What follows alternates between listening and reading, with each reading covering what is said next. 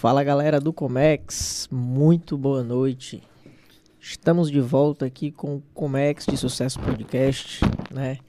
Esse episódio que vai prometer, promete, na verdade, assuntos sobre comércio exterior, direito internacional. A gente vai ter aqui um convidado que tem muito know-how na área e vai compartilhar suas experiências tanto de vida também quanto profissional, né? A gente sempre gosta de trazer aqui para vocês, né, exatamente esse nível de pessoas para motivar, para mostrar uma trajetória e também para inspirar vocês, né, é, a ter um, um, um objetivo e um ponto a se buscar.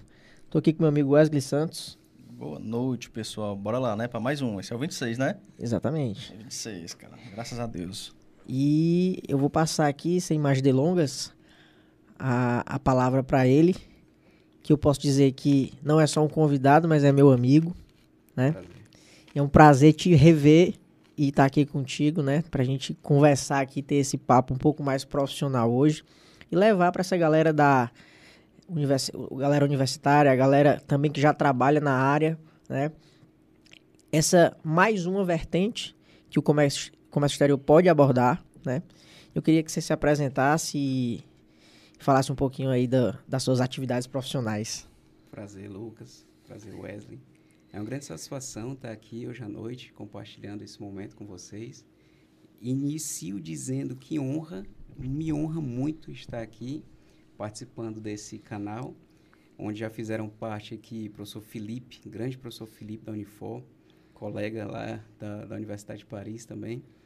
Professora Mônica, que vai ser o próximo quadro, grandíssimo profissional, excelente, didática demais também. Meu colega aí do Taekwondo, Leonardo Rabelo, já treinei muito Taekwondo com ele lá, foi bem bacana. Então é um prazer estar aqui dividindo esse palco com nomes tão ilustres. Doutor Andréa também, da Comissão de Direito Marítimo, viu? Um abraço para a comissão e meus colegas da Comissão do, do Direito Marítimo, aduaneiro, portuário, aeroportuário. Um grande abraço a todos e boa noite. Estamos começando aí. Show de bola. É assim, para a gente iniciar aqui, vamos passar um pouquinho aqui dos nossos patrocinadores, né? Um pouquinho da, do pessoal que apoia a gente, o pessoal que está com a gente aqui, né? A gente não pode deixar de falar do nosso patrocinador master, que é o MD Studio. O MD Studio hoje, ele né, traz para a gente aqui e para todas as pessoas que têm a necessidade de é, gerir uma live, é, produções musicais, shows e eventos, né? Você pode entrar em contato com o MD Studio e ele vai te atender aí prontamente para fazer o seu evento, seu podcast, né? A sua produção musical também, tá? A gente tem também como patrocinador o Gaudisson, né? O Gaudisson é quem faz toda a nossa parte de instalações elétricas, né? Então, se você precisar de estruturas elétricas de palco, né, para eventos, é, sons residenciais também, o Gaudisson está prontamente para atender vocês. Né? É só entrar em contato e lembrando que todos os contatos vão estar na descrição do vídeo, tá? Para você acessar e entrar em contato com eles. Temos também aqui a Divino Sabor, né? A Divino Sabor hoje, ela está localizada ali na rua Júlio Lima, ali próximo à Igreja da Glória, na cidade dos funcionários, né? Divino Sabor, que tem pratos para você levando aquele café da manhã, aquele almoço, aquele cafezinho da tarde, né? Com muita qualidade. E também temos a Nutriview, né? A Nutriview hoje que é uma agroindústria exportadora, e importadora também, né? Hoje no ramo de nutrição animal, que tem se destacado hoje no mercado cearense e também no mercado nacional, fornecendo matéria-prima para é, insumo para ração animal, né? Matéria-prima para ração animal. Então, se você quiser conhecer um pouco mais do trabalho da Nutriview, os contatos né, de todos os patrocinadores, inclusive ela, vai estar na descrição do vídeo. Então é só você, é, quando terminar o episódio, baixar aí a, a barrinha e conhecer lá, tá bom? Vou passar agora também um vídeo institucional das empresas para vocês conhecerem um pouquinho melhor aí do, do trabalho delas, tá bom? Pode soltar o VT, produtor.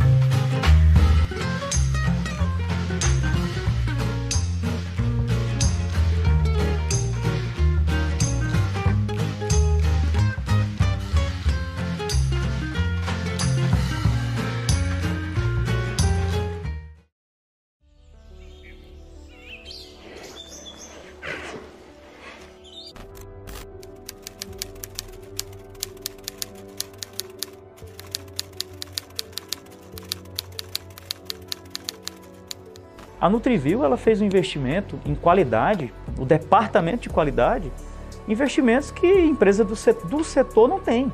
Então, assim, hoje em dia, é, uma empresa, para ela se tornar competitiva no mercado, ela tem que ter os controles de qualidade. E aí a Nutrivil hoje foca nisso, tá? Hoje a gente tem as boas práticas de fabricação, que a gente chama de BPF, né, que é a ápice do programa de qualidade, onde a gente envolve desde o gerente, desde o pessoal de compras, de vendas, diretor, gerência, até o pessoal do laboratório. Investimos em equipamentos em NIR, leituras infravermelho, aqueles mesmo que fazem as análises laboratoriais de sangue, análise em 15 segundos, coisa que demorava 3 horas para ser realizado. Né? Qualidade, atendimento e preço. Aqui eu garanto realmente a qualidade e assino por ela. E a qualidade, sem sombra de dúvida, é Nutrivil. Isso é o que mais nos motiva. É saber que é, podemos ser referência, que podemos ser espelho.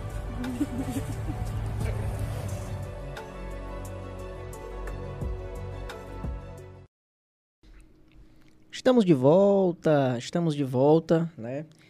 Aí com o nosso VT aí dos patrocinadores. Então, repito que se vocês quiserem conhecer um pouco mais do trabalho deles, os, os contatos, o site, as redes sociais estão aqui na descrição do vídeo aqui embaixo, certo? Então é só acessar lá e conferir, né? E também já aproveitando, queria pedir para todo mundo que está online já se inscreve no canal, certo? Ajuda muita gente. Clica aí no botãozinho de inscrever, tá? Também ativa o sininho das notificações para a gente te notificar quando a gente está com um episódio novo. E também deixa o like. Deixa o like para o YouTube entender que você está gostando da nossa conversa, que é uma forma bem fácil de você retribuir aqui o nosso, eh, com o nosso conteúdo e fazer com que ele é, multiplique aí os leads para as outras pessoas, né? E já voltando aqui para o nosso papo, grande Robson, queria, cara, uma pergunta clássica aqui da gente, né? É te perguntar como foi que tu caiu no comércio exterior, como foi que... Me conta essa história direito. É, a gente tem tempo, né? Tem tempo, é, pode ficar à vontade. Vamos lá devagarinho. É, eu sou advogado de formação, é, já tenho, eu tô com inclusive 17 anos de profissão, viu, Lucas? Fiz as contas agora. Se formou novo, então, né? é um cara novo. Novo. Né? E entrei novo também. Eu acredito que eu entrei com 17 anos na faculdade de Direito. Me formei cedo também. No começo, a minha perspectiva e a minha vontade era ser membro do Ministério Público. Eu achava bonita a profissão. É, eu tenho uma mãe que é funcionária pública, então eu achava muito bacana. Mas a questão do internacional sempre me foi uma verdade. Sempre eu gostei dessa área internacional e sempre procurei aprender outros, outros idiomas. É, os meus turnos sempre foram manhã, tarde e noite algum curso de línguas. Inicialmente era o inglês, depois passou para o francês, depois passou para o alemão. Então, sempre foram três turnos de estudo e trabalho direto. Entrei nesse sentido, fiz parte do é, Tribunal de Justiça do Estado do Ceará, enquanto estagiário.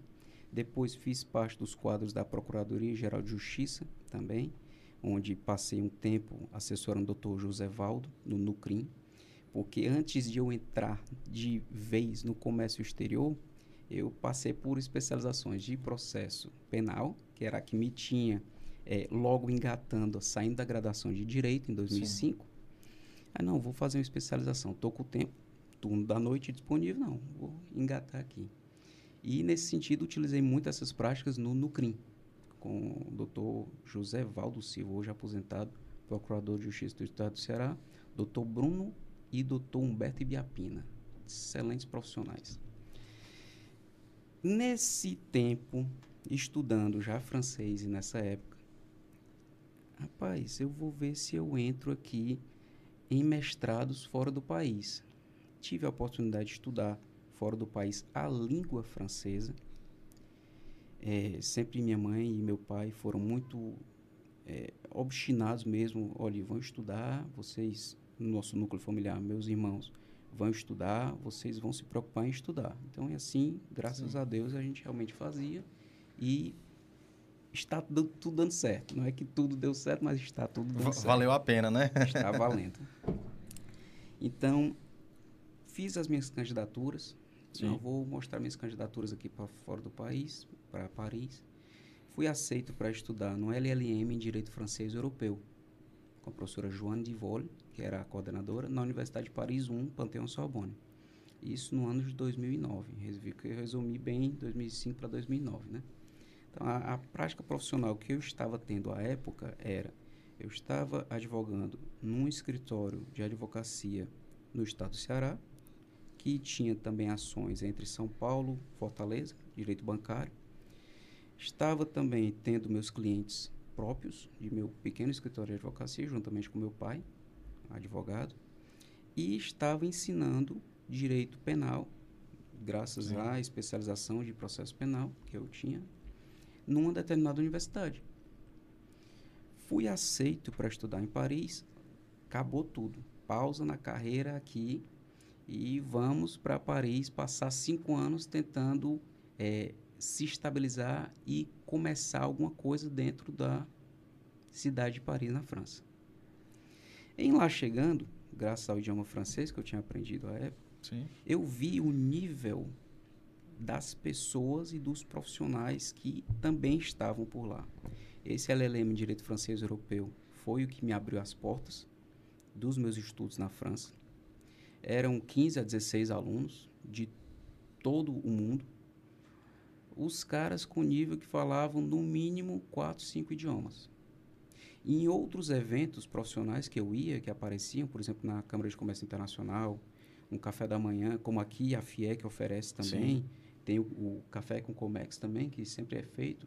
Você vê o nível das pessoas como é, é elevado. Sim. E é bacana você lidar com pessoas que têm um nível de educação elevado e tal. É, a, gente aprende até por osmose, né? né? Devagarinho. Só estar tá perto, né? É, é. Deixa eu aprender aqui um pouquinho com essa pessoa. E esse nível também, quando ela fora, esses profissionais falam 11 línguas. E a competência deles vai muito além de, por exemplo, um, um jurista. Ele é jurista, mas ele tem uma capacidade plena também contábil. Ele tem uma capacidade plena também de assessoramento financeiro. Então, é incrível. O que eu estava dizendo para o Lucas é, um pequeno parênteses sobre a apresentação.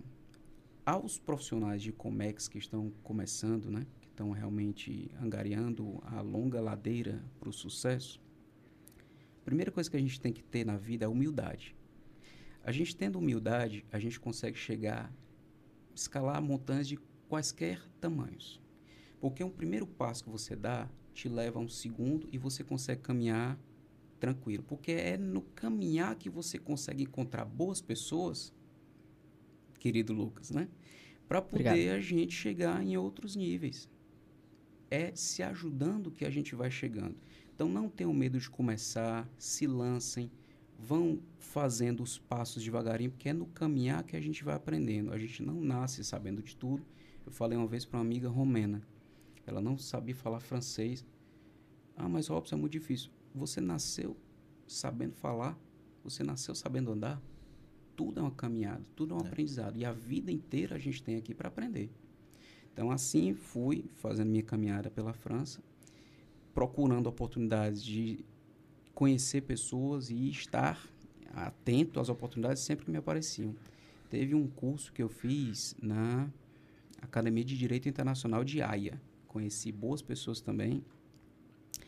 É um garoto fora de série eslovaco já me chamou para ir por lá. A minha esposa sabe quem é o cara.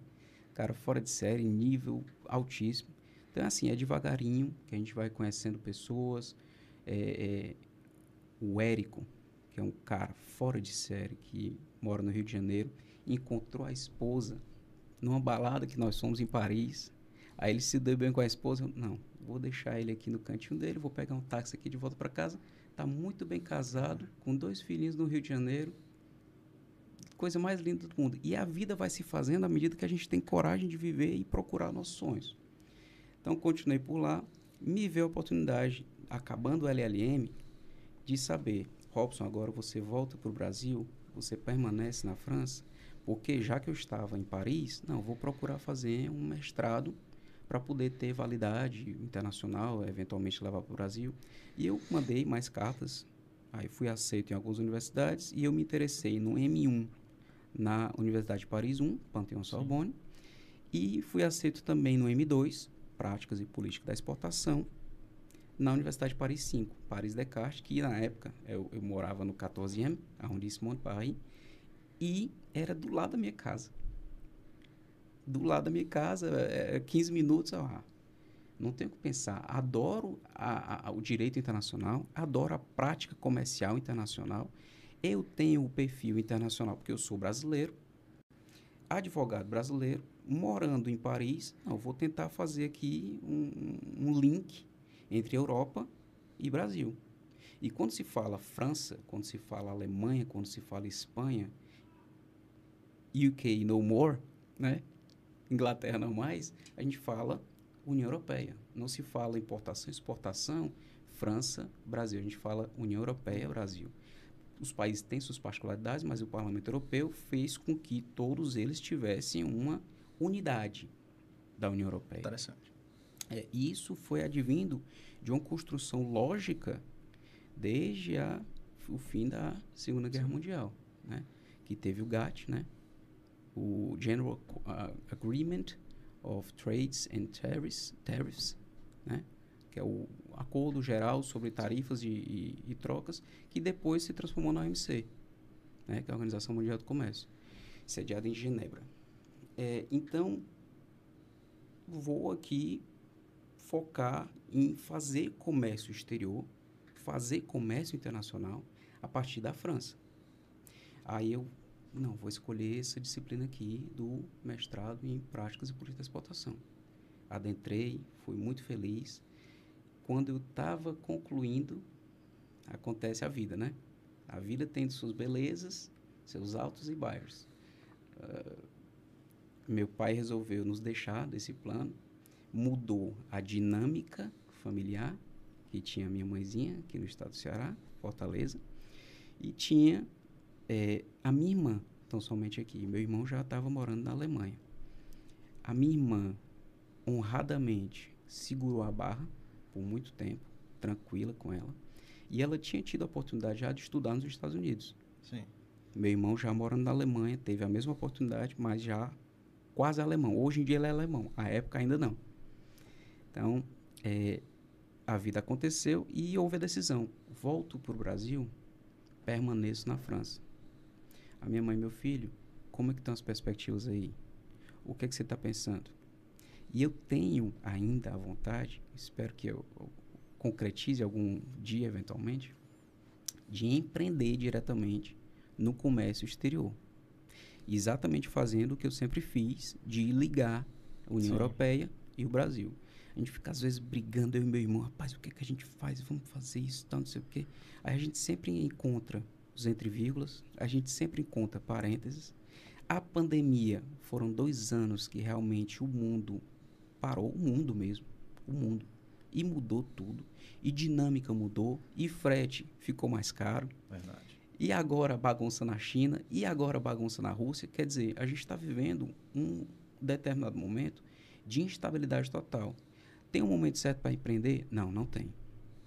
Ninguém nunca está necessariamente preparado para empreender. Só que tem aquela maré e aquele vento que você consegue içar velas e você sabe que vai partir. Por exemplo, muito empreendedor que começou antes da pandemia se deparou com dificuldades insurmontáveis. E se ele realmente conseguiu sobreviver, dificilmente ele quebra futuramente, porque ele vai ter um preparo que a própria é. pandemia fez com que ele, que a gente viu a quantidade de restaurante que fechou em Fortaleza. Triste, né? Aqui, negócio mais local, né? Que é Sim. restaurante. E a gente viu agora que as coisas estão começando a melhorar de novo, como que está a dinâmica do mercado e da economia está crescendo novamente.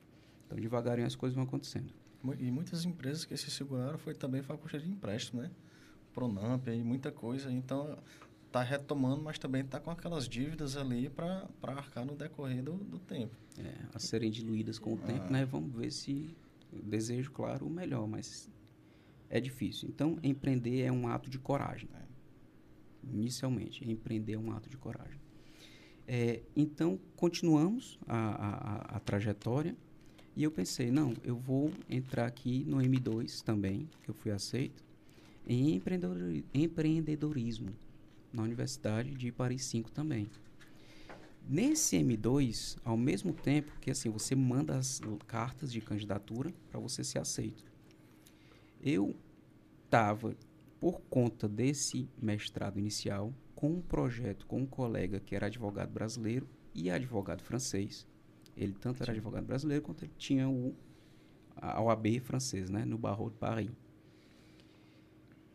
Com um projeto gigantesco sobre defesa, armamentos, etc., entre a França, entre o continente africano e a gerência de contratos nesse domínio. Ao mesmo tempo, eu tinha mandado uma carta para ser aceito para um doutorado na Universidade de Paris II, Panteão Assas. Fui aceito e me inscrevi no doutorado. Passa-se mais tempo, tinha meu vistozinho, valia até, inclusive, depois que eu comecei a namorar com a minha esposa, 2000 e... Não sei se o visto era válido até 2014, algo do tipo.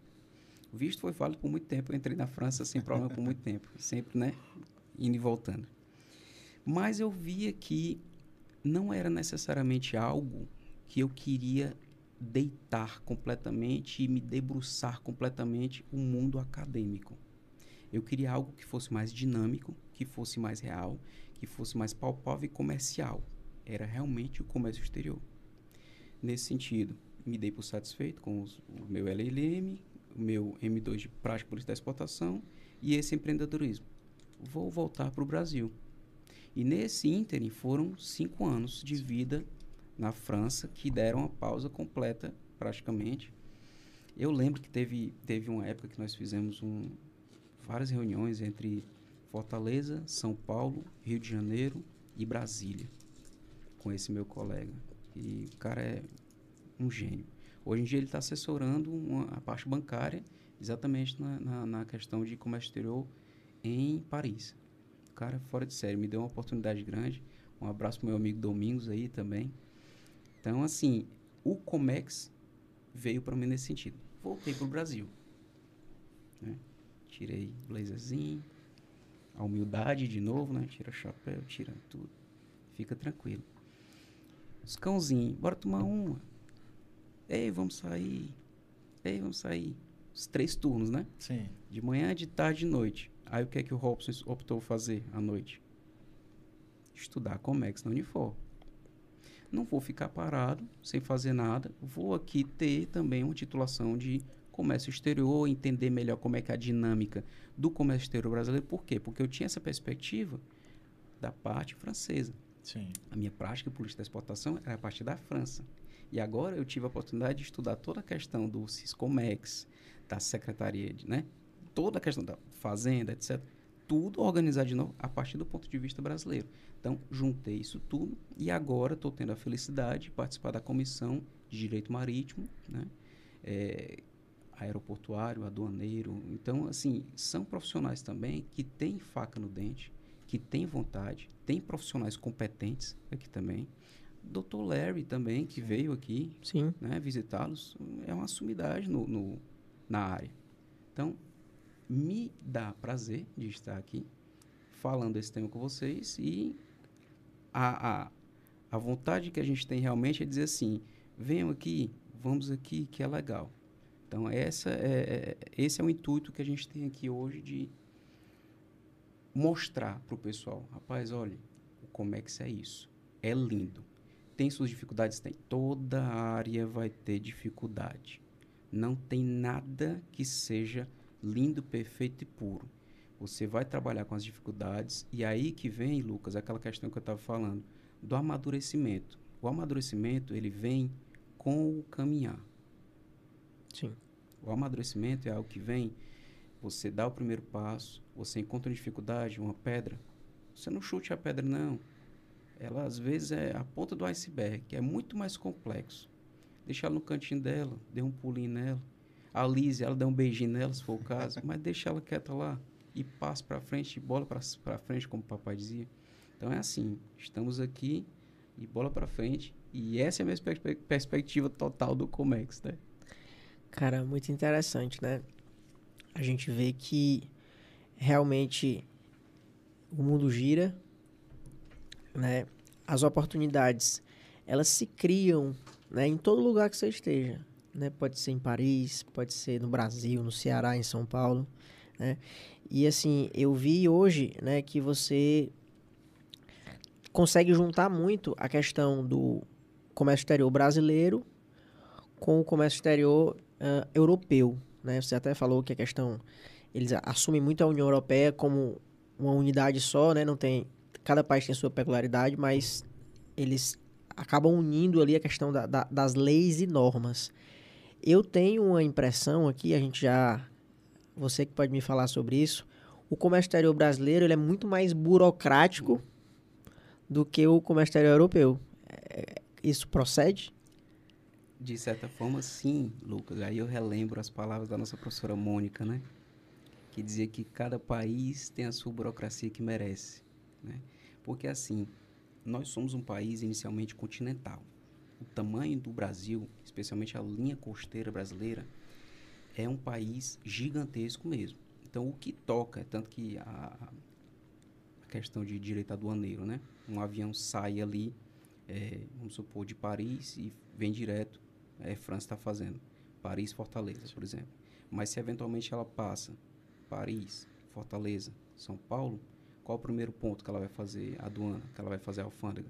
É o primeiro ponto que para no país. É exatamente para evitar, dentre outros motivos, mas eu acredito que toda lei tem os, o espírito, né? As razões de ser. Uh, a gente ficou até combinado que a gente não ia falar muito de lei, não ia falar muito de direitos, né? Mas a gente acaba voltando. E é o que eu estava dizendo para os meninos, chamando de meninos, né?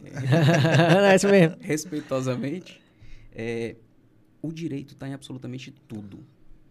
Não existe nenhuma relação que não tenha o direito em seu seio. Tudo tem direito por trás. Às vezes a gente não sabe as razões de ser, mas o direito está ali. É, muitas das regras de direito no comércio internacional, elas vêm de algo muito mais antigo do que qualquer lei escrita, a lex mercatória. E depois vieram os incoterms para fazer relação e solidificar as relações costumeiras que já haviam. Então, os grandes armadores também tomaram o espírito das leis e o costume se fez norma.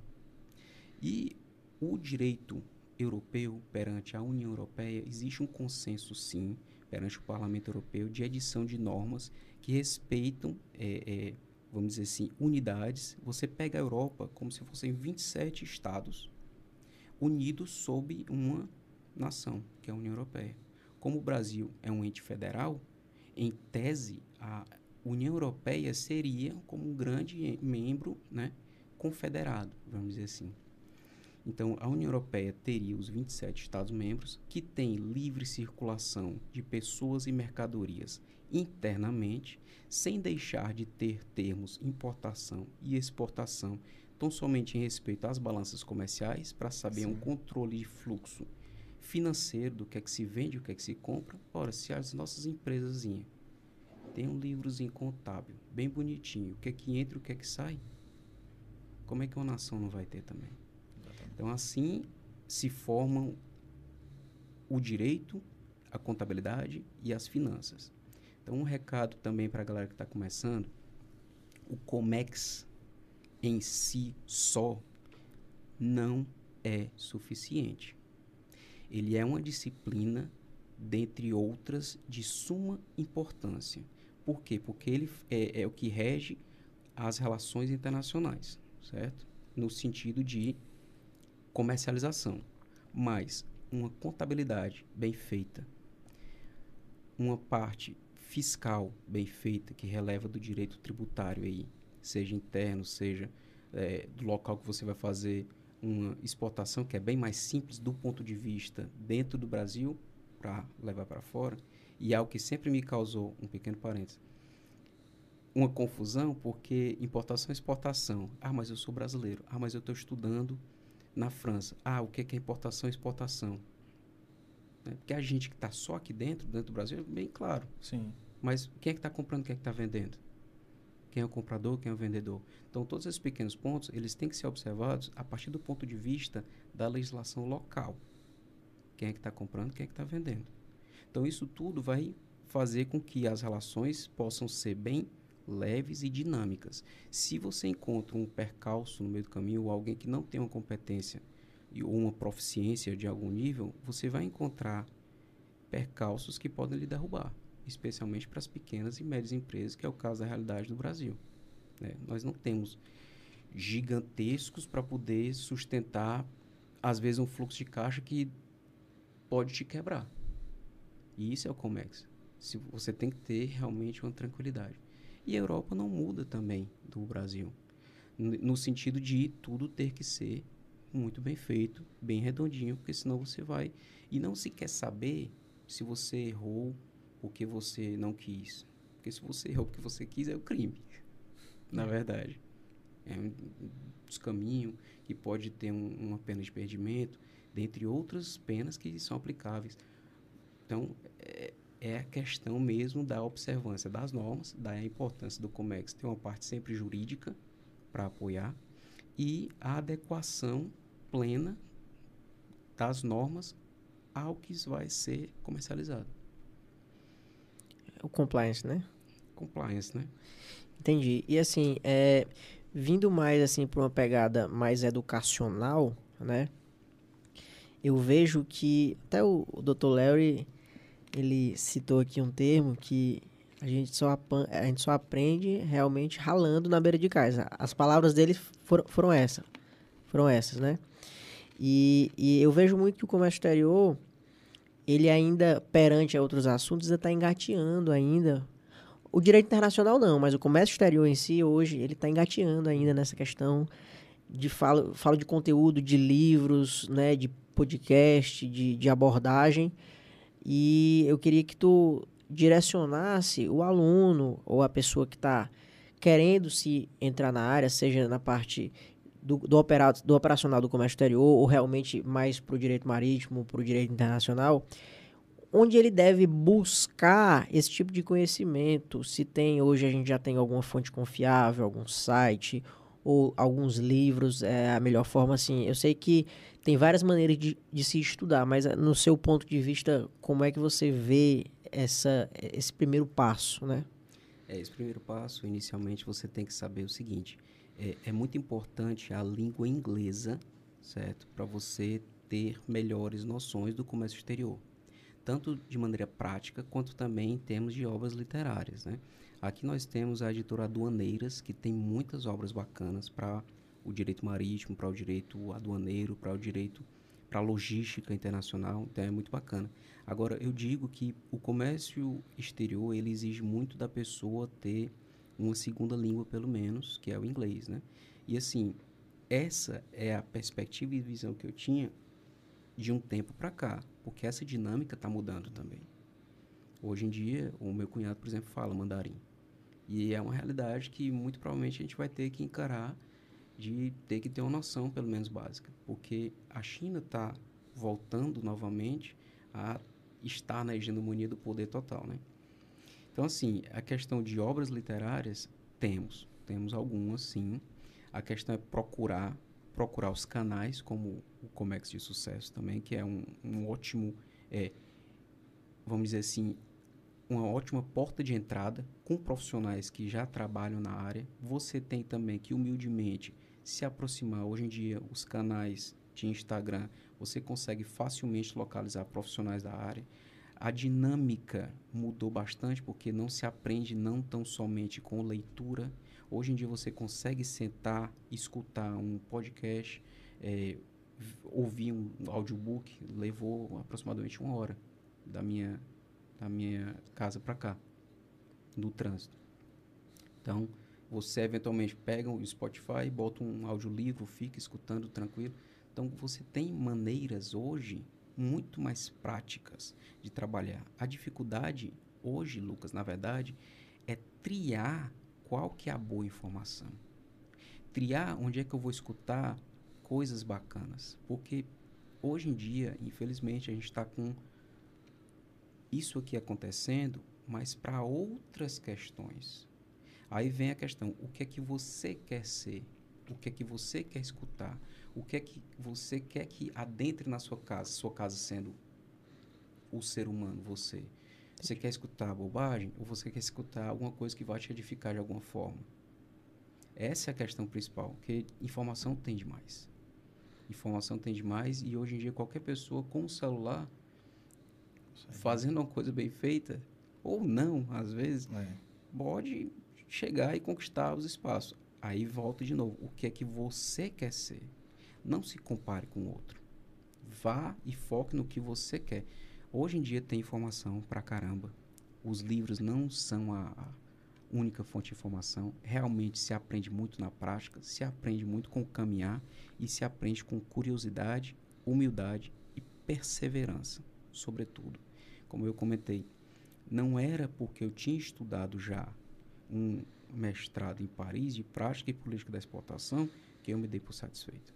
Foi depois que eu estudei isso aí que eu disse: não, eu tô com tempo livre, eu acho bacana demais o comércio, o comércio exterior, vou fazer. E dentro do comércio exterior eu pensei, rapaz, até não sei se foi te apresentada a possibilidade de levar para contabilidade. Econ- economia, né? Tinha economia, Economia, e né? contabilidade. Você podia optar. Aí eu pensei, rapaz, será que eu vou fazer contabilidade? Sabe que eu adoro matemática, né? Aí eu, não, tá bom, comércio Comércio exterior. satisfeito. Aí eu tenho os parceiros contadores né, que fazem realmente essa parte. Mas ainda assim a gente vê uma, dar uma raladinha na, na, na- na microeconomia e na, na estatística ainda. A gente, Professor Nubem, o professor Nuben era temido lá na É, Unifor, entendeu? Mas é importante. É importante a gente ter o tato desse- dessas coisas. Nem, nem até, eu sempre digo, é, é, a gente tem que se especializar, focar em uma coisa, porque ninguém consegue ser bom em tudo. Não. Se você quiser aprender tudo, de tudo um pouco, claro que você tem que saber, mas você não tem como se especializar de tudo um pouco. Porque no final você vai estudar tudo, no final você não vai saber nada. Então você tem que ter uma noção para poder até conseguir triar os profissionais que estão do teu lado, entendeu?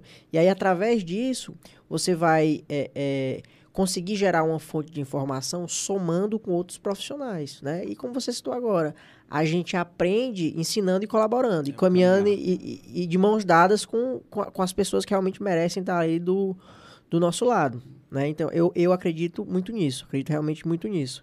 Mas já é, mudando um pouquinho o foco, vamos dar uma passadinha no chat aí, que tem uma galera aqui com a gente, viu? Pessoal dando boa noite aqui. Francisco Queiroz, boa noite, né? Dona Fátima Cruz colocou aqui. O Valmi Torres colocou aqui, ó. Admiro muito o trabalho do Dr. Robson, grande Valmir, né? Tem aqui o Marcos Luna também, Dr. Robson, forte abraço. Dr. Marcos Luna, Né? Eduardo Martins colocou aqui, boa noite, meu caro colega. colega que me foi super gentil. né? E também é, comentou aqui o Estevão Brito Júnior, colocou boa noite, uma boa noite, Estevão, né? E assim, é, são histórias, Robson, né, como essa, que a gente traz aqui e quer, de, de certa forma, eternizar, né? Deixar salvo no YouTube para as pessoas que um dia, um, dia queiram é, fonte de aprendizado e de inspiração. Porque hoje, conteúdo de comércio exterior, como você citou, a gente tem aduaneiras, a gente tem é, várias outras fontes de conteúdo que trazem ali é, a teoria e um pouco da prática através dos livros, de materiais de vídeo. Mas trazer essa experiência do pessoal do profissional de comércio exterior é uma coisa que a gente quer mostrar aqui com, de histórias como a, a sua, né? De dificuldade, de estar em outro país, de estar realmente é, é, tentando galgar sempre novos conhecimentos e, e- e novos desafios, né? Mas já tentando aqui, voltando um pouco mais aqui para a questão do, do comércio exterior e da prática, é, eu queria te perguntar se hoje, tendo essa experiência profissional de, é, como é que eu posso dizer, outro sistema, né, outra legislação, outra forma de ver o comércio exterior, o que é que tu vê no Brasil hoje aqui que tu ainda acha que ainda está muito atrasado e que já, digamos assim, já poderia ter evoluído um pouco mais e, e ainda está ali, é, é, como é que eu posso dizer, engateando? Lucas, o que eu achava nesse sentido já tem mudado com o tempo. Já estão melhorando sistemas, já estão facilitando a, a- questões mais burocráticas. É, uma das questões que está se acabando no Brasil aí eu digo, graças a Deus, é a corrupção que tinha um tempo atrás. Já se eliminou bastante a questão de corrupção em importação, exportação, fiscal, né? Então, assim, está melhorando bastante. Nós temos é, que nos inspirar em coisas melhores realmente. A Europa, de modo geral, o, a União Europeia, tem muito a nos ensinar e a gente tem muito a aprender com eles. Todavia, hoje em dia a gente está vendo que um dos parceiros comerciais mais fortes no mundo, que detém realmente o poder econômico, chama-se China.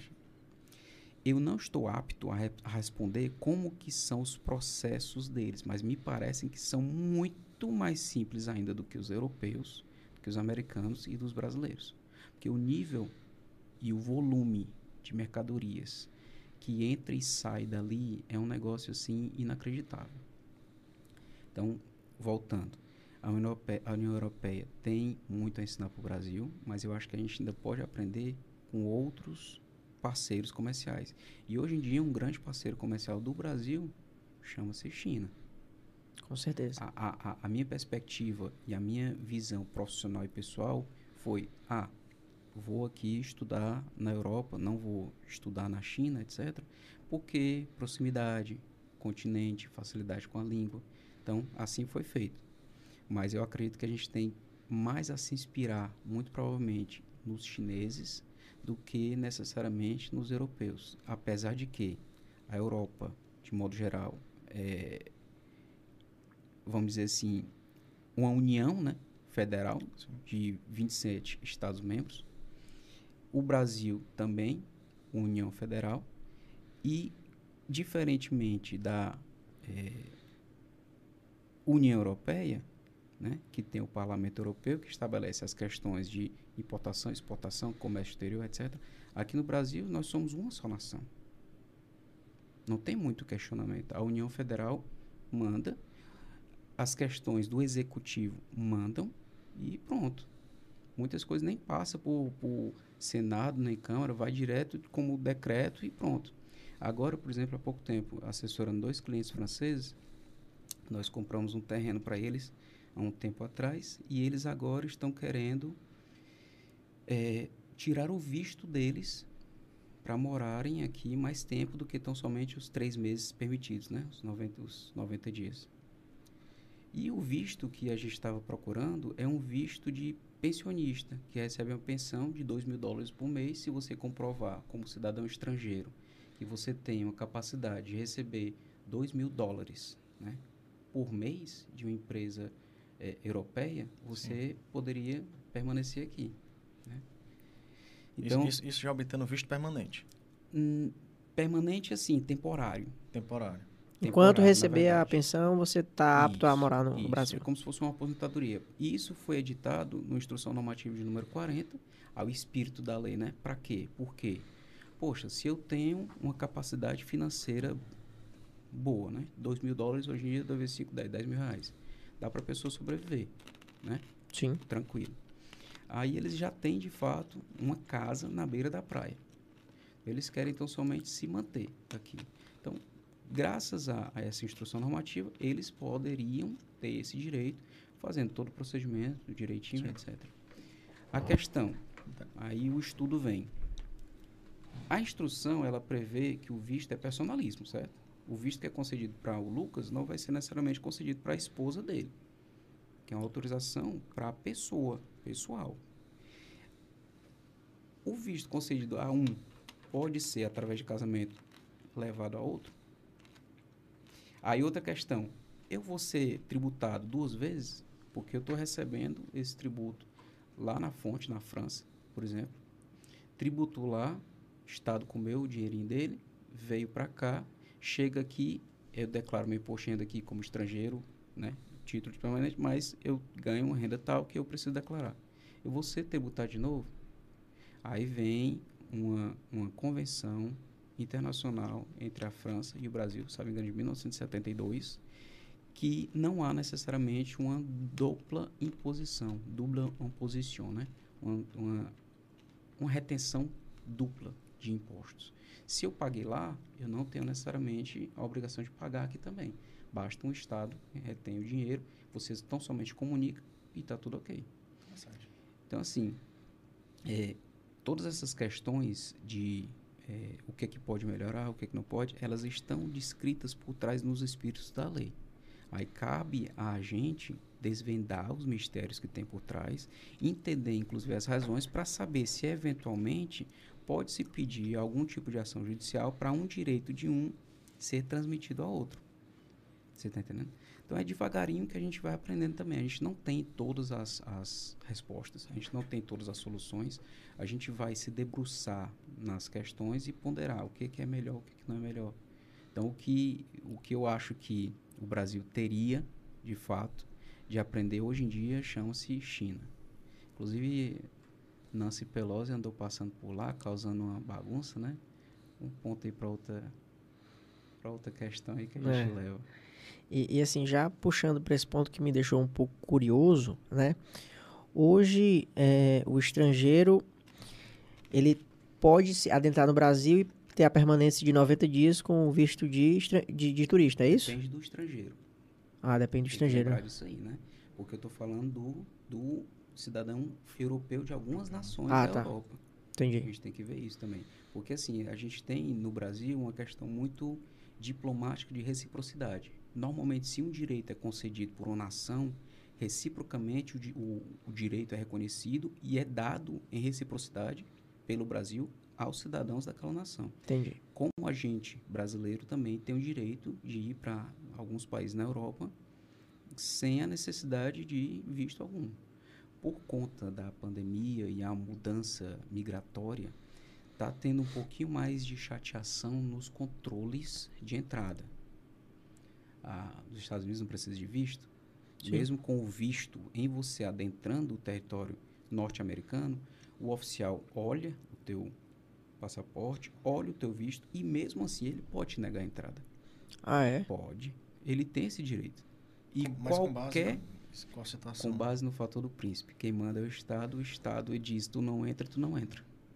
Pode ser que tu seja feio. Se, tu, se ele disser que tu não entra, tu não entra. Não tem o que tu fazer.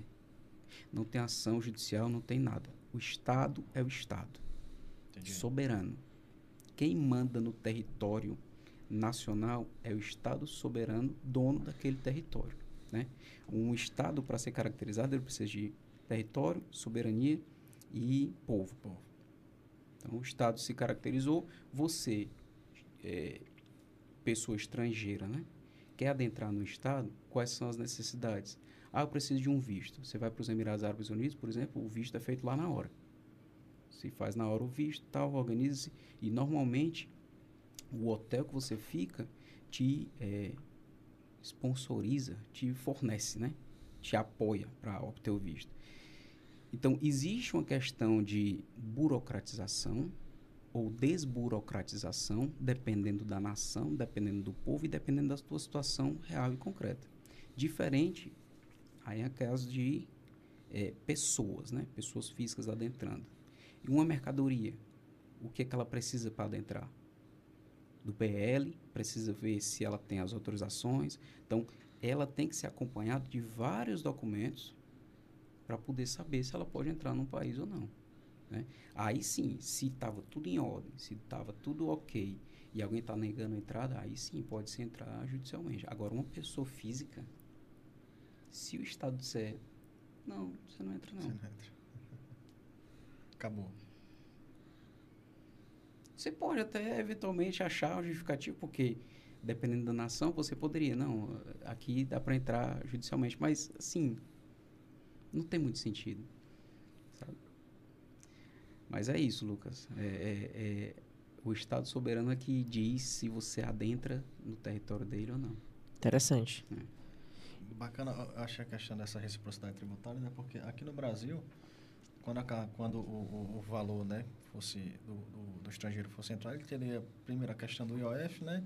Mas eu vi que tu frisou a questão do imposto de renda, não foi isso? Também. São os dois impostos que ele, que ele não paga? Não, não necessariamente. O imposto de renda é um imposto que ele advém da renda, né? Sim. Se você tem, por exemplo, eu falei de uma questão simples, 10 mil reais, né? Sim. Aí o ano dá o quê? 120 mil reais. É, já 10 mil já. Pois é. Então, Seria- quer dizer, já, já passaria do Ah, teto, ele já seria, Sim. em tese, obrigado a declarar. Você declara, tem na, na aba eh, bens e direitos, que você recebe, mas não necessariamente você vai ter a imposição, porque você já, já é, é, é, já foi tributado em outra nação. Entendeu? Agora vamos supor num caso realmente pesado. Vamos supor 2,8 milhões de algum valor de reais mesmo, Sim. que gire assim, mensal. O Estado quer uma pontinha. É. Aí gera a briga. Aí gera o interesse. Mesmo ele tendo sido tributado lá na fonte. Não necessariamente. Não, a gente está falando realmente de uma ciência que ela não é exata nem absoluta. Entendi. São questões que podem ocorrer ou não. E a lei também, ela prevê um determinado assunto e para você, às vezes, obter aquele direito que está ali, você, às vezes, tem que entrar com uma, uma ação. Porque o teu direito foi, eh, vamos dizer assim, violado. Então, para você prever, eh, prevenir que o seu direito não seja, você tem o apoio da lei. Daí a importância de você ter um conhecimento mínimo da lei. O Brasil aqui nós temos uma Constituição de 1988, né?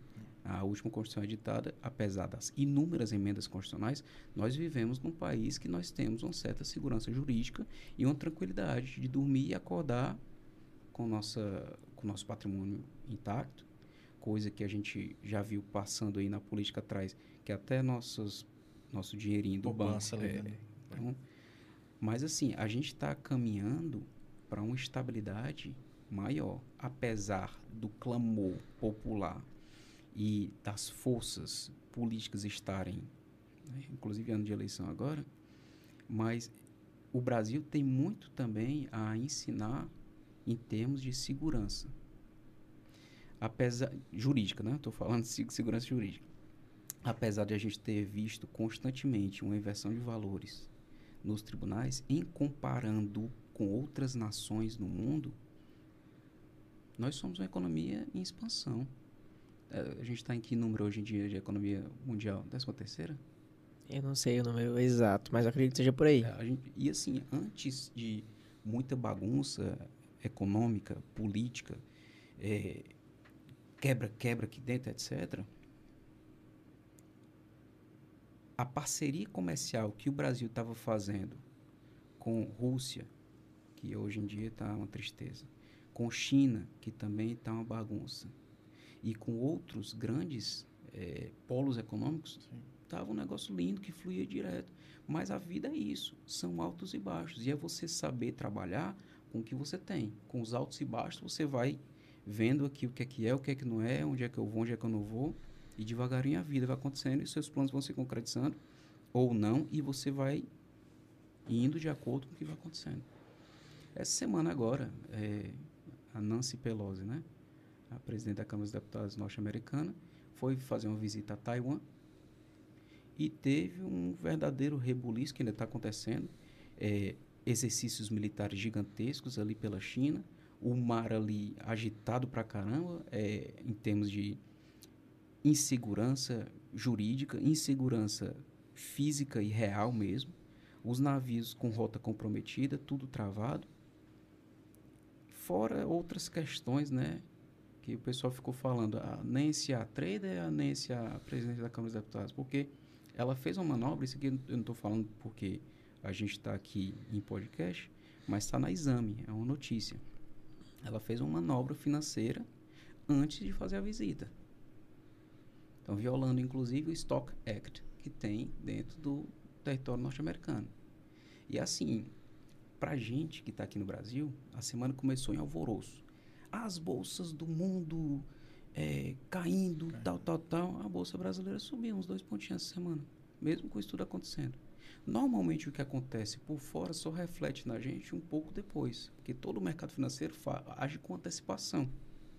Ele antecipa, ele prevê e ele vê. Aconteceu acolá, teve essa bagunça, não chegou aqui ainda. Até a Covid chegou aqui depois, né? Mas é, é- Meu amigo, é, é um dia atrás do outro. São surpresas que a gente vai vendo, vivendo, né? Essa semana a gente está vendo um pouquinho da história acontecendo e ainda haverão cenas para próximos capítulos, né? Então você tem que saber não apenas do Comex. Ah, você estuda Comex Show, mas vá estudar outras questões por trás, porque finalmente tudo é conectado de uma forma ou de outra. E especialmente na comercialização internacional de é, é, serviços, de mercadorias. É, é algo muito dinâmico e é algo que muda muito também. E, assim, ver né, um pouquinho dessa tua, tua atuação, principalmente né, internacional, eu queria que tu, se tu pudesse comentar um pouco é, do teu trabalho, né, do teu dia a dia, os casos que são mais recorrentes, se, se é, é você falou aí da questão da assessoria de compra de um terreno, né, é, a questão, o que mais tu, tu costuma tratar, assim, só para a gente ter um feeling, realmente para as pessoas conhecerem um pouco do que o advogado, do que o profissional de comércio exterior, ele pode enveredar, assim. Lucas, a minha, a minha advocacia é artesanal, certo? Eu trabalho para mim mesmo, não trabalho para ninguém. Eu sou autônomo. Então, nesse, nesses anos que eu voltei a trabalhar no Brasil, antes de eu ter ido para Paris, eu estava com um escritório próprio. Eu estava trabalhando para um escritório de direito bancário e eu estava enquanto professor. Voltei, me dediquei ao comércio com alguns clientes pontuais no escritório Hoje em dia eu tenho uma gama de clientes franceses e de nacionalidade alemã também. Tem um, um cliente que eu tenho, que eu quero muito bem, Bernd. Um abraço, Bernd. É, ele é um mestre cervejeiro alemão. E o, esse título, mestre cervejeiro, você só adquire depois de uma série de fatores. Ele passou 34 anos trabalhando numa determinada cervejaria na Alemanha, em Kirna, na Alemanha. Veio para o Brasil, se apaixonou pelo país, trouxe todos os equipamentos. Você já foram ali, já viram aquela Turati, não já? Sim. Aqueles equipamentos gigantes, pronto. Ele tem algo parecido com aqueles equipamentos ali que fica bem bonito naquela. Exposto aí, né? Ele trouxe aquilo ali tudinho e colocou a cervejaria dele ali na Praia do Futuro. Ele também é o mestre dele mesmo. Não tem, é, não tem patrão, não tem necessariamente vários funcionários e ele produz a cerveja dele e vai vendendo, etc. Então, muitas questões de direito internacional surgiram no começo, quando ele trouxe para cá o equipamento, em termos de importação, desembaraço, é, muitas consultorias foram geradas, e outras questões de direito tão somente local. Porque, assim, quando você uh, assessora uma pessoa que vai se mudar para cá, e essa pessoa normalmente acaba tendo uma relação de confiança, você acaba tendo que lidar com outras situações. Por exemplo, situação de direito de família. Ele não necessariamente é, chamou um advogado de direito de família para cuidar.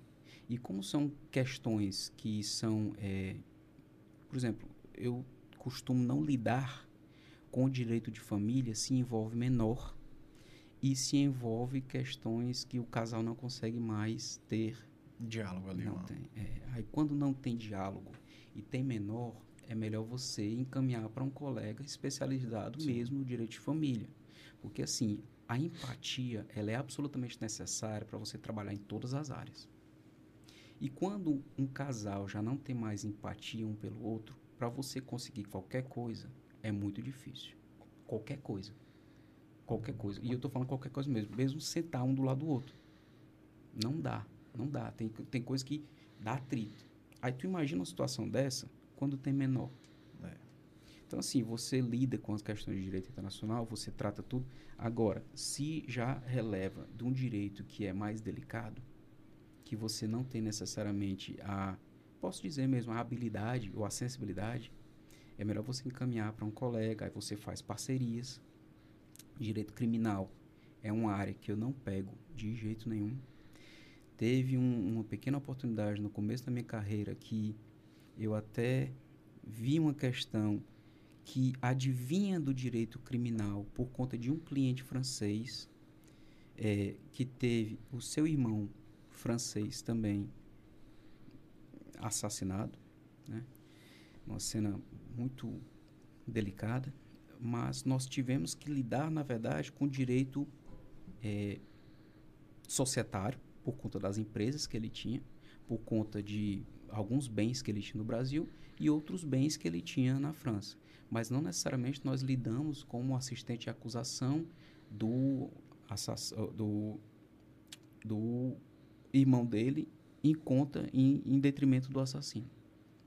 É, então, o direito criminal não é algo que eu tenho vontade de trabalhar. Apesar de ter estudado pós-graduação em processo penal e ser uma matéria prazerosa realmente, de você ler, de você estudar, de você se debruçar, e as teses e o tribunal do júri, etc. Para você atuar na prática, você tem que ter um, um sangue muito firme. Eu vou dizer assim, em respeito aos colegas que advogam na área, que realmente é algo delicado. Então, existem questões pontuais que aparecem e são relevantes do direito internacional, que depois se desdobram em direito nacional e devagarinho você vai conquistando outros clientes que vão aí o melhor o melhor marketing ainda é o boca a boca. É verdade. Você faz um bom serviço, você será reconhecido e outras pessoas vão vir. Certo? Outra questão que eu digo para o pessoal que está começando, Instagram é bacana, por quê? Porque quem não é visto não é lembrado. É um jargão popular. Né? Agora, o que é que você quer ser visto fazendo? Qual é o seu foco objetivo? E o foco e objetivo a gente só sabe, certo? Depois de um autoconhecimento pleno. E ele só vem com o tempo. Tem pessoas que são espetaculares, né? Que já têm esse autoconhecimento e esse foco de cedo. Mas o que é que se diz? Não se compare aos outros. Foque em você. E o Instagram é um, é um, é um canal espetacular, mas que você tem que ter cuidado sobre quais os focos que você está passando né, quando você faz aquilo e recebendo quando você está olhando para aquilo. E você tem um foco hoje em dia de, não, está aqui, mas eu não quero olhar não. Não vou olhar isso aqui. Tem que ter esse foco para você viver bem hoje em dia. Parece ser fácil, mas é difícil. Tem que ter disciplina. É. E essa disciplina você constrói um dia depois do outro, com boas relações, com boas pessoas. E o seu melhor amigo na face da sua terra, que nunca vai lhe abandonar e tá sempre com você, meu amigo. Aí eu vou dizer no podcast aqui, Comédia de Sucesso, Comex de Sucesso. Chama-se Jesus Cristo. Com certeza. Se você tem ele com seu amigo, você vai para qualquer lugar do mundo, você senta, você levanta, você entra, você é bem-vindo, você sai, você deixa a porta aberta. Claro, tenho amigos muçulmanos, tenho amigos judeus, tenho amigos praticantes de outra fé, tenho amigos protestantes, e você tem que respeitar empaticamente todas as fés que são. Tenho amigos ateus também, todas as fés que são praticadas ou não e respeitar o espaço do outro. Peço até esse parênteses aqui para falar né, de Jesus nesse momento, Pode mas falar. eu vi aqui que é uma casa de Jesus. Sim, né? com certeza. Então, é, é devagarinho, Lucas, que a gente vai focando e chegando lá. É, cara, show de bola. E assim, ver essa questão da, da tua experiência me, me traz aqui alguns pensamentos, né?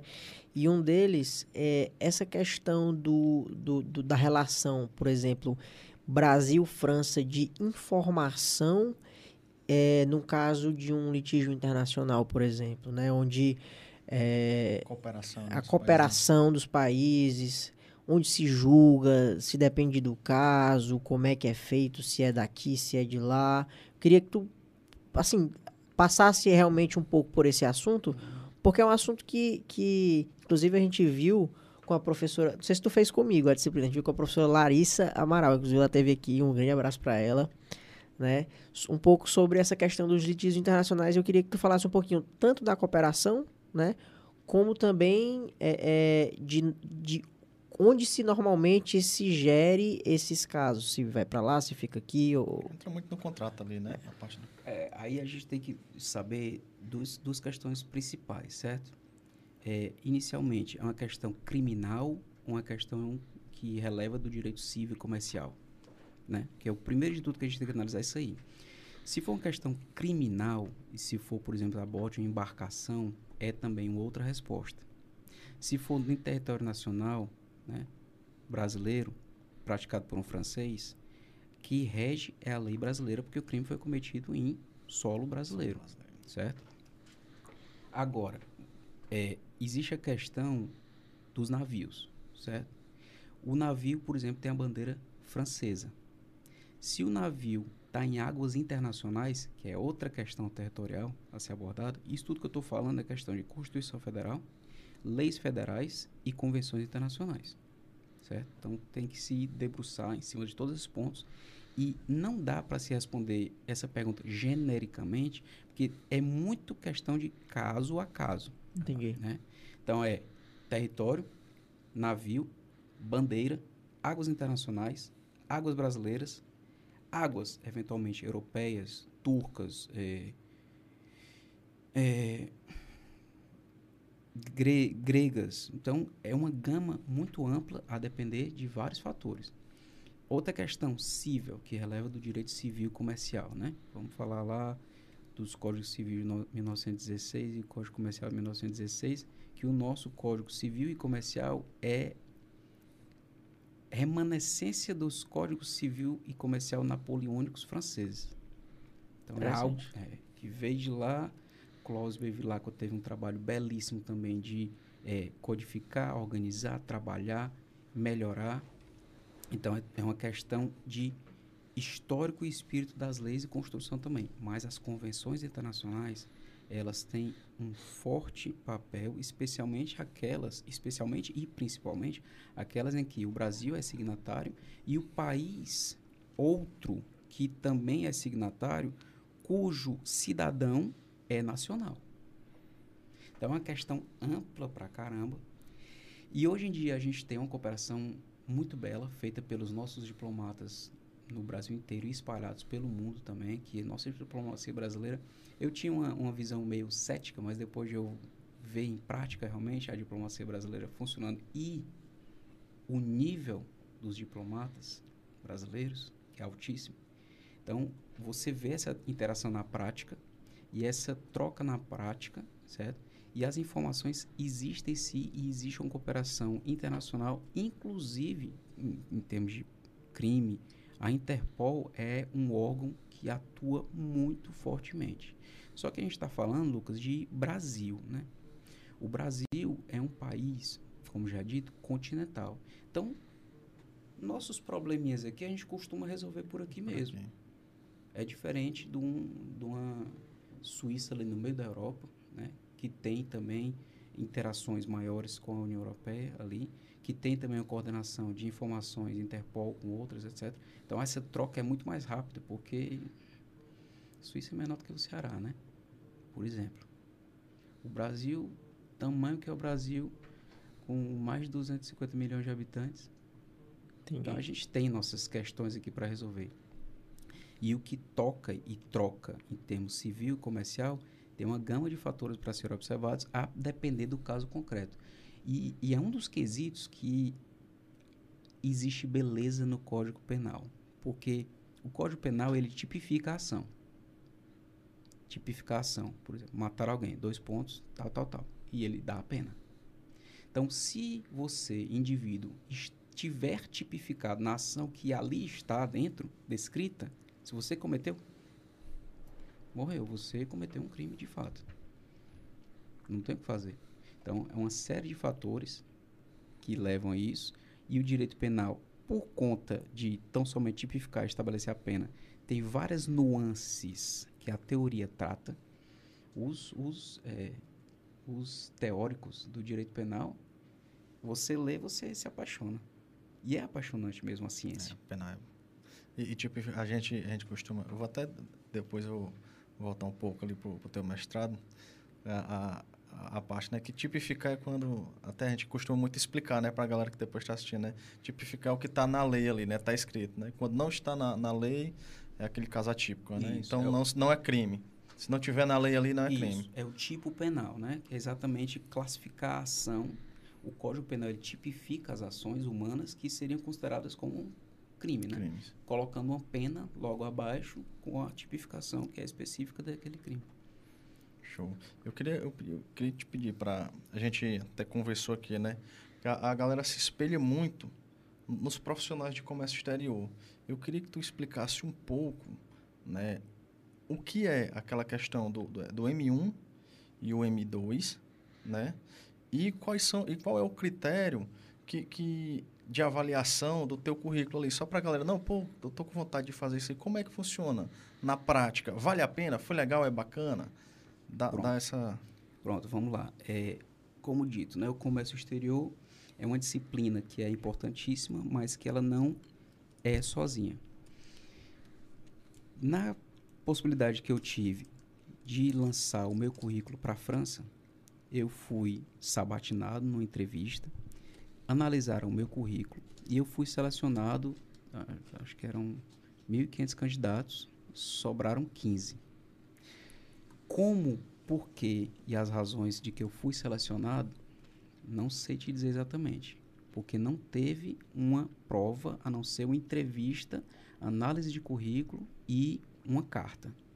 Então, é realmente é, um professor que foi com, com o seu perfil, que foi com a sua motivação e te abriu as portas. E esse LLM que eu ingressei na França, ele tem o um nível do M2 na França. O que, que é o M2?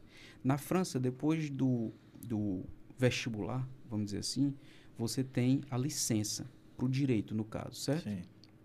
Você tem a licença 1, L1, L2, L3. Nesses três primeiros anos, tu tem a possibilidade de amadurecer e saber, ah, eu quero estudar comércio internacional, eu quero estudar é, direito comercial internacional, ah, eu quero estudar direito médico. Então aí tu entra no M1 de alguma disciplina da tua escolha. E a gama de disciplinas para M1 e M2 na França, eu posso lhes dizer que é muito maior do que aqui. Aqui há, há talvez 10 anos atrás, vamos botar, que eu saiba, eu não sei como é que está hoje a oferta, só tinha mestrado em Direito Constitucional aqui no estado do Ceará. Há 10 anos atrás, vou botar 15 para ser mais justo e, e, e, tranquilo. Só tinha mestrado em Direito Constitucional. Hoje em dia, me parece que a Unifor, eu vou falar assim porque eu, eu sou cria da casa da Unifor, me parece que eles estão ofertando, inclusive, mestrados profissionais, que eles vão te dar uma, uma, uma bagagem maior com a questão de um, me parece na França, pelo menos é assim, o M2 profissional. Você tem que fazer um estágio para conclusão de curso, que já te possibilita ingresso em mercado. Então, na França, L1, L2, L3, M1, onde tu já foca o que é que tu quer, e o M2, que pode ser profissional, como hoje em dia me parece que a Unifor está ofertando, ou acadêmico, que o MEC no Brasil reconhece de fato um mestrado como se fosse em dois anos, na França, por exemplo, eu, dois anos com a apresentação de uma dissertação, ao final, dissertação de mestrado. Então, realmente o que é reconhecido é o M2 acadêmico, com a validação de diplomas, transcrição, etc, etc. Eu tenho um, um grande amigo que ele é doutor em Direito Fiscal pela Universidade de Paris II, Pantheon Assas. Hoje em dia ele está em São Paulo, assessorando grandes empresas e, e empresários que tem por lá. E ele é doutor em Direito Internacional por lá. O cara é fora de série. Yuri, um abraço.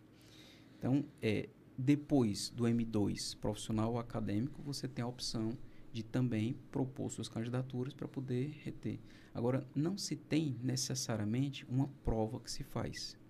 O acesso é candidatura, perspectiva do seu currículo, se há um, um, uma lógica no que você quer. Sim. E você tem que fazer, você tem que ter faca no dente e ir atrás, como a gente estava comentando, né?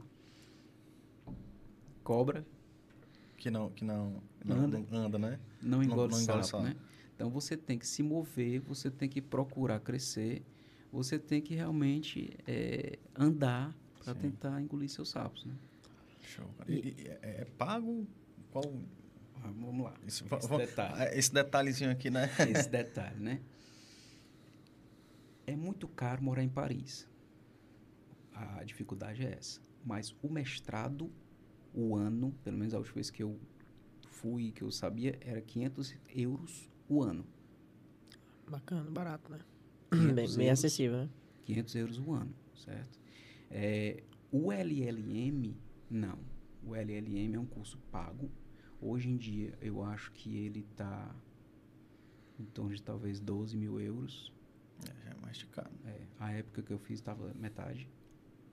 Estava metade e o euro talvez estivesse a 3.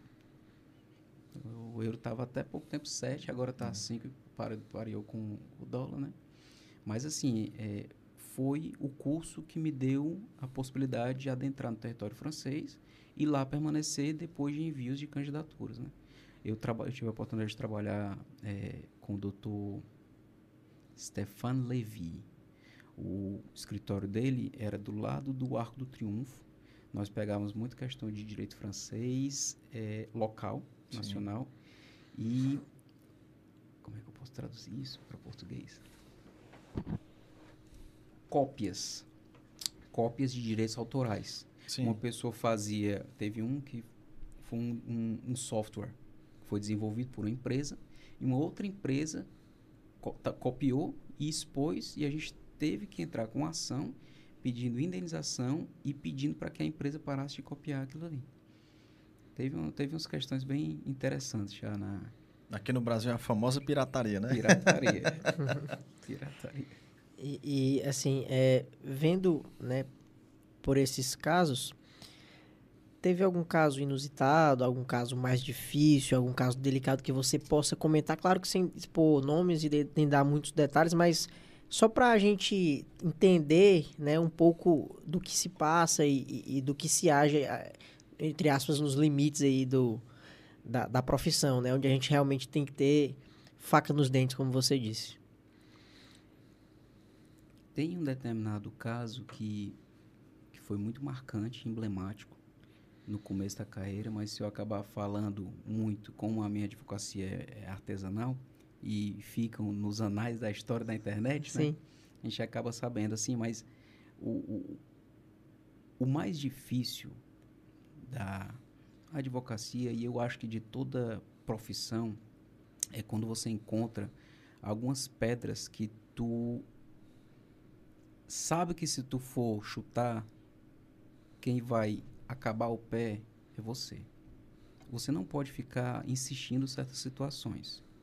É, nesse tempo de profissão que eu tenho, já aconteceram algumas coisas maravilhosas e já aconteceram as- algumas coisas ruins. Muito mais maravilhosas do que ruins. Sim. É, não vi particularmente um momento que eu dissesse assim, rapaz, isso aqui foi horrível. Não teve. Mas eu já vi alguns colegas, inclusive hoje em dia com a facilidade da internet, a gente vê que tudo é noticiado e veiculado de maneira Sim. muito rápida, né? Então já vi algumas, alguns colegas se exaltando em audiência. Aí você tem que ter humildade, baixar a cabeça, é, de levantar e gritar, como se o cliente fosse o colega. Quando que, na verdade, a gente, enquanto profissional, está atuando para defender os interesses, mas nós estamos ali atuando com civilidade. Ninguém precisa estar levantando o tom de voz, nem se alterando, nem defendendo o cliente como se eh, fosse nosso irmão, melhor amigo, etc. Você tem que defender o seu cliente nos limites da sua ética e da sua honra. E fazendo isso de maneira cível, né? Tranquila ali, honrando também as pessoas que estão em volta da audiência, o magistrado, um conciliador. E já teve algumas situações que o advogado se levantou, eu, doutor, estamos aqui profissionalmente, vamos tentar entrar num, num acordo, nós não estamos aqui para brigar. Nós estamos aqui no ambiente profissional. Eu não estou falando com o senhor, nós não somos amigos, mas nós podemos nos respeitar mutuamente. E é isso que a gente tem que fazer hoje em dia na sociedade.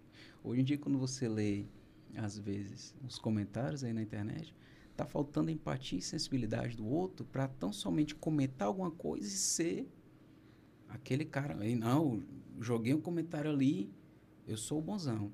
Sim. A gente tem que agir com mais empatia uns com os outros.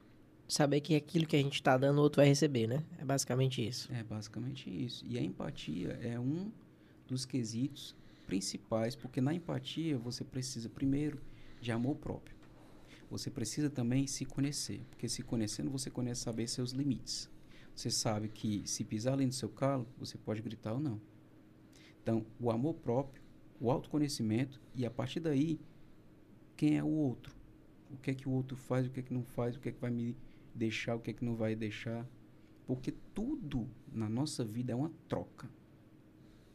Tudo na nossa vida é uma troca. Às vezes você dá, às vezes você recebe, às vezes os dois ganham e às vezes os dois perdem. Tudo faz parte. Normalmente, quando os dois perdem, nunca mais ninguém se vê, né? Às vezes, quando um sai só ganhando e o outro sai perdendo, existe até uma sinergia por um tempo, etc. Mas depois, quando os dois ganham,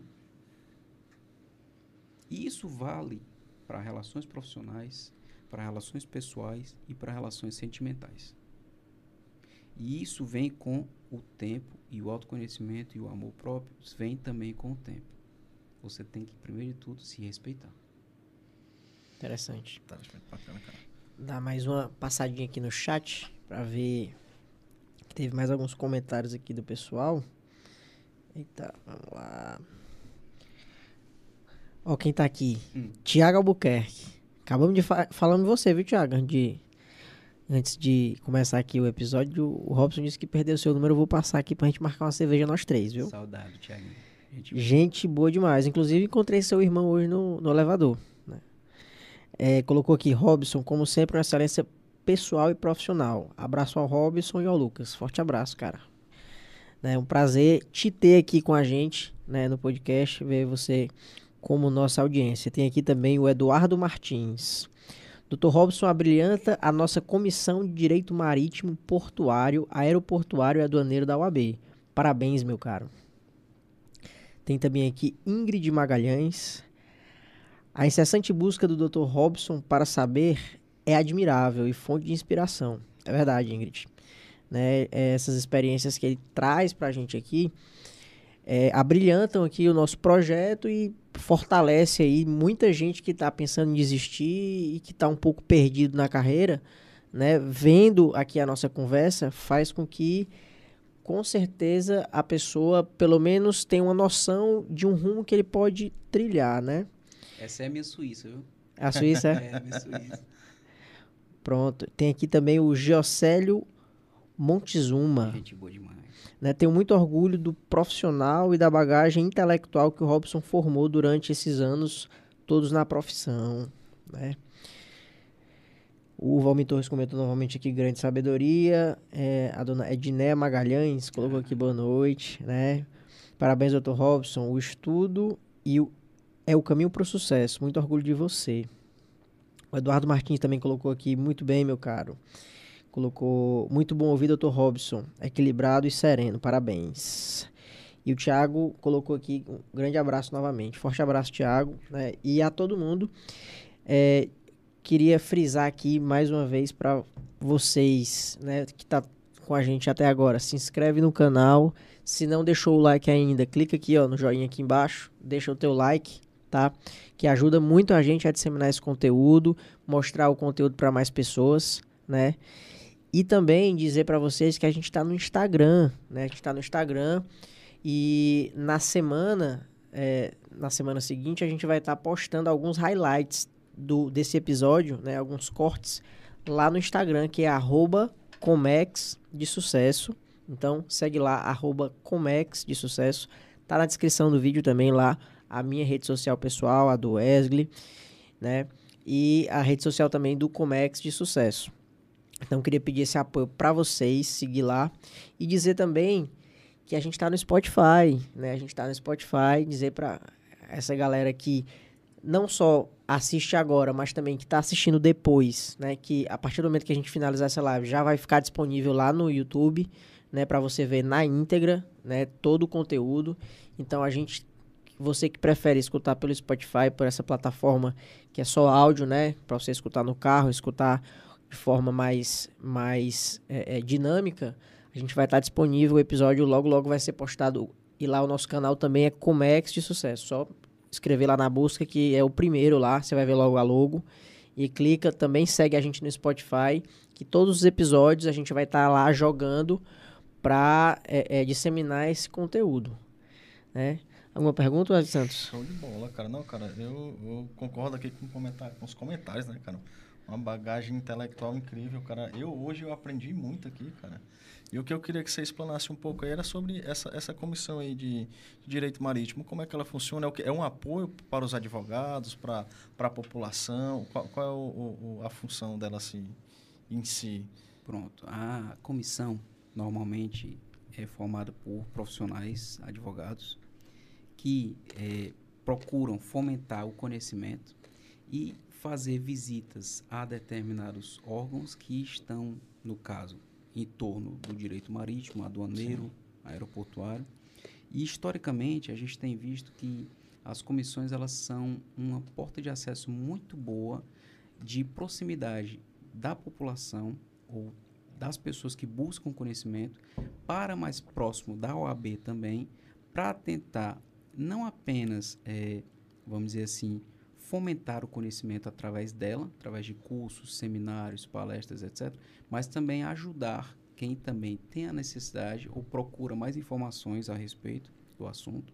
Hoje em dia, nós temos o nosso presidente, Dr. Marcelo Muniz, meu abraço, é, doutora André Aquino, é a secretária, e o doutor André, que estão, vamos dizer assim, é, liderando, né? Sim. É, o grupo hoje em dia, acho que somos formados por 18 pessoas. Tá lindo o grupo porque tem inclusive acadêmicos de direito que têm interesse, vontade e garra e acima de tudo, humildade, como sempre. Você tendo humildade e garra, você vai para as cabeças. E o pessoal tá lá, professor Marcelo, advogado também. Um cara super humano, ele também tem um canal dele que é outra parceria, eventualmente, é, no Instagram e no YouTube. Um cara muito humano, bacana pra caramba, direito favorável, tá? É, faço aqui a propaganda claramente porque.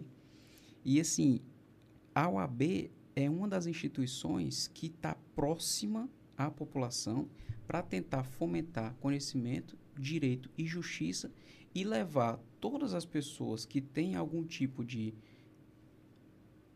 problema, é, é, questão, que saibam melhor como solucionar. E a gente faz isso através de canais, Instagram, YouTube, etc. E de maneira real e concreta também, tentando os profissionais ajudar determinadas pessoas ou um grupo de pessoas sempre na área da comissão, na, aquela que ela é designada, né? vamos dizer assim. Começou agora há pouco tempo a nossa comissão, estamos talvez com um mês. Mas tem muito trabalho aí. Nós organizamos agora toda a questão da, da página, como é que vai ficar, as atribuições, as regulamentações, as normas a serem seguidas, o objetivo, o foco. E eu já estou contando com algumas pessoas que já foram também é, palestrantes aqui para poder eventualmente fazer um, um pequeno simpósio ou um painel, um seminário. A gente está organizando ainda isso aí para poder expor melhor toda a questão e fomentação do direito marítimo, aduaneiro, portuário e aeroportuário para que as pessoas tenham maior conhecimento no assunto. Bacana, cara. Muito bacana, show de bola. Entendi perfeitamente. Show. E, e precisa, né? O Comex precisa muito, cara, dessas, dessas atitudes, dessas ações aí. Parabéns de, de alguém que representa, né? É. De representa porque Parabéns aí ao professor Marcelo Muniz, né? Que tá, e a doutora André e o doutor André que estão. Eu só faço parte ali. A todos, né? Contribuir de alguma forma. Não, a gente sabe que a gente sabe que é, a união é, é uma, frase, é uma frase clichê, mas a união faz a força, né? E, e assim, pra gente, né? Acredito que para encerrar com chave de ouro e realmente agradecer aqui a presença de todos que está com a gente até o final, agradecer a sua disponibilidade. Realmente a gente sabe que a nossa profissão hoje ela é muito dinâmica e exige um, um, um esforço intelectual enorme e você passar o dia trabalhando e realmente se deslocar da sua casa, como você disse, quase uma hora de trânsito para estar tá aqui contribuir com a gente. É, assim, um agradecimento enorme que eu tenho a você, né? Como, não só como convidado hoje, mas como amigo que eu tenho. Prazer. Né? É, eu queria que você deixasse né, uma frase ou um pensamento para aquele aluno que está ingressando na faculdade, que está sem direcionamento, e aquele cara que muitas vezes está no meio da faculdade e não tem ali um foco ainda, mas que está tentando buscar e está assistindo a gente para ter essa motivação, né? Queria que você deixasse ali um, um, um pensamento, uma frase para ele, para a gente encerrar. Olha, a palavra principal seria perseverança, tá? Perseverança porque agora, agora, seja qual for o momento que você está, você está em algum passo maior do que o que você deu ontem. Então, se você tiver calma, perseverança e confiar no seu caminho, pode ter certeza tranquilamente que você vai chegar lá. Tem que perseverar, tem que trabalhar e tem que confiar no processo. Tente também fazer boas relações. E as boas relações você vai construir com a sua perseverança, com o seu trabalho, com o seu caminhar. É isso, Lucas. Cara, show de bola, né? Mais uma vez te agradecer, agradecer todo mundo que está em casa e pedir, né, para você nos acompanhar nas redes sociais, porque realmente aqui o nosso projeto é um projeto que tem ótimas intenções de levar conteúdo, de disseminar é, o conhecimento dessas pessoas que vêm até a gente e compartilham, compactuam aqui com o nosso, com o nosso projeto. Então, pedir para vocês se inscreverem na, nas redes sociais da gente, tanto no YouTube, né, que vocês já estão, se inscreve no canal, no Spotify, segue que a gente vai estar tá postando sempre os episódios lá para vocês. E no Instagram também, arroba Comex de Sucesso, a gente está sempre postando conteúdo, postando a, a, a próxima programação, né? E, e, fiquem ligados, né? Que na próxima semana a gente vai postar é, um pouco dos highlights, dos melhores momentos desse episódio e vai estar tá também postando a programação dos próximos convidados, né? Então, é isso, Grande Robson. Te agradecer novamente e agradecer a galera que está em casa. Alguma palavra, Santos? Só agradecer a galera que está em casa, Robson, cara. Muito obrigado mesmo. E é isso aí, cara. Brasil, é. Show, cara. Show de bola. Show de bola, galera. Parabenizar pela humildade do cara. Né? É, não. É a primeira vez que eu, eu conheci hoje, né? Então, é. assim... O Robson já, a gente já estudou juntos, né? Tive o prazer de dividir algumas disciplinas com ele na, na, na minha graduação da Unifor, lá em Comércio Exterior, né? E, e, é um cara muito humano e um cara que eu tenho hoje como uma admiração enorme. Né? Então, agradecer todo mundo, obrigado, a galera que ficou até agora. E tchau, né? A gente vai finalizando por aqui.